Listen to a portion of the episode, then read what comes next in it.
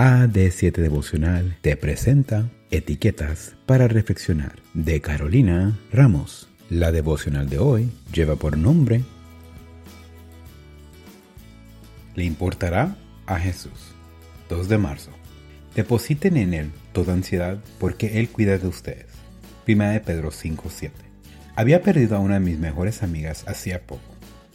Me encontraba desconsolada y decidí ir a mi lugar preferido de oración Detrás de la iglesia a la que asisto hay una cancha de fútbol que suele estar llena durante el día, pero que queda vacía al ponerse el sol. La hierba se extiende por varios metros, sin detenerse, sin importar el límite que ponga el alambrado. A lo lejos se ve una tupida arboleada. Solo el arco queda en pie como señal de la presencia humana. El resto presenta toques del Creador por todos lados. He ido incontables veces a orar allí y la música ha sido mi compañera en más de una ocasión. Me senté sobre un tronco, miré al cielo, oré con este versículo en mente y casi sin quererlo comencé a tararear la melodía del himno Le importará a Jesús. Aparentemente, Frank E. Graff tuvo en cuenta este mismo texto al componer el himno que tantas veces hemos cantado para recordar la compañía divina en los momentos de mayor aflicción. Así como Él encontró consuelo y alivio en esta promesa, y así como los encontré también en mi momento de pesar, puedes tener la certeza de que, si depositas tus preocupaciones sobre Él, cuidará de ti personalmente. Cuando nuestro corazón esté doliente, a Él le importa.